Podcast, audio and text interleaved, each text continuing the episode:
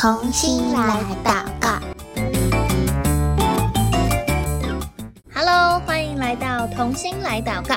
我是贝壳姐姐，又到了我们一起为世界祷告守望的时间。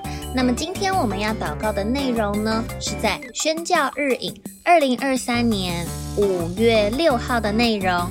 所以，如果你手边有宣教日影的小朋友，可以先帮我把你的宣教日影打开，然后找到五月六号，找到了吗？那我们就要准备开始喽。今天我们一开始要认识这一个城市之前呢，我也要来问问小朋友一个问题，就是你有没有看过汽车？一定有吧，对不对？不管是你的家里爸爸妈妈有汽车，或者是在路上我们走路的时候，都可以看到有很多的汽车。那你有没有发现，每一个汽车它其实都有不同的品牌耶？对不对？可能有的小男生，你可能已经可以想到好多好多的牌子，对不对？然后，嗯、呃，每一个呃品牌它的标志也不一样。那我要来考考大家哦，你有没有注意过？嗯，有一个汽车的品牌呢，它的标志是一个椭圆形的，它的 logo 是一个椭圆形的图案。还是问问看爸爸妈妈，有一个 logo，它是一个椭圆形的哦，外面是一个椭圆形，里面也是一个椭圆形。好，这是哪一个品牌呢？哇，好像很多人都猜到了，它就是 Toyota 汽车。你有看过 Toyota 的汽车吗？有，对不对？哇，Toyota 汽车，我贝壳姐姐在路上最常看到就是 Toyota 的汽车了。好，为什么今天要讲 Toyota 汽车啊？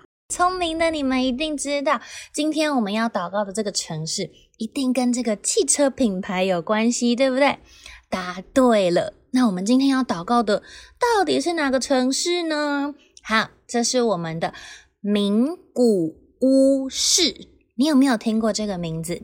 名古屋，它是哪一个国家呢？日本，没错，它是在日本中部爱知县。里面的名古屋市，那因为 Toyota 这个丰田汽车公司的全球总部就在这个爱知县，所以呢，名古屋的港口每一年光是汽车相关的货物要送出去，要运送到其他国家，就占了他们出口贸易的一半以上的量哦，所以是非常非常大量的。好，那除了这个 Toyota 汽车之外呢，在名古屋啊，它也有一些很大的寺庙。在名古屋的人呢，他们认为在这里是他们佛教信仰的中心。除了寺庙之外，也有很多历史悠久的、很受当地的人嗯、尊敬。很崇拜的，嗯、日本的神社，那也会成为很多观光客去到当地的一个，嗯、观光景点。但是呢，其实日本啊，在十七世纪，就是现在是二十一世纪嘛，那在十七世纪的时候，因为日本被统一，所以呢，当时就实行了一个政策，叫做锁国政策。就是好像把国家锁起来的那个锁国政策。这个锁国政策做了什么呢？禁止基督教，还有天主教，并且驱逐所有的外国人。因为当时可能很多基督教啊、天主教，他们都是西方人，就是外国人来到亚洲，把这个福音带进来嘛。那日本那时候在锁国政策的时候，就把所有的外国人都赶出日本。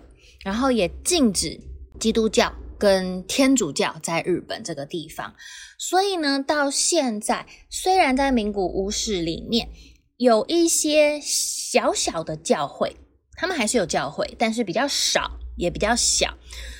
所以在名古屋这边，你觉得基督徒的人多吗？不多，没错，跟我们前面祷告的这两个城市一样。他们一百个名古屋人里面，只有不到一个基督徒，所以也是非常非常少的。那在这一阵子我们祷呃祷告的对象都是日本。你会发现，日本虽然很繁荣，好像很多旅游的时候我们都会去到日本，但是其实日本的基督徒是非常非常非常少的，很需要有宣教士、有基督徒去到他们当中来把福音分享给他们。好，那我们今天就要一起来为名古屋祷告喽。请小朋友闭上眼睛，等一下贝克姐姐祷告一句，也请你跟着我一起来祷告。亲爱的天父，我要为名古屋市来向你祷告，求你帮助名古屋的人能够有机会听见福音。也让他们能够认识你，知道你是一切恩典的源头。也求你祝福名古屋的教会，让他们靠着你能够茁壮，让更多的名古屋人。能够去到教会，一起敬拜你，一起认识你，一起传扬你的福音。谢谢主耶稣，听我的祷告，奉主耶稣基督的名求，我们一起说阿门。记得哟，我们今天所祷告的城市叫什么名字？名古屋，然后呢，他们这个哪一个汽车的公司品牌总公司在这里呀？Toyota 汽车，没错。所以呢，下一次当你走在路上看到 Toyota 丰田汽车的时候，就要记得我们要为名古屋的人祷告哦。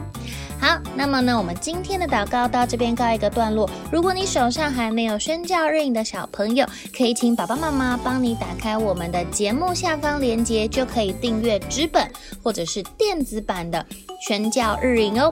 好，那我们就下次再见喽，拜拜。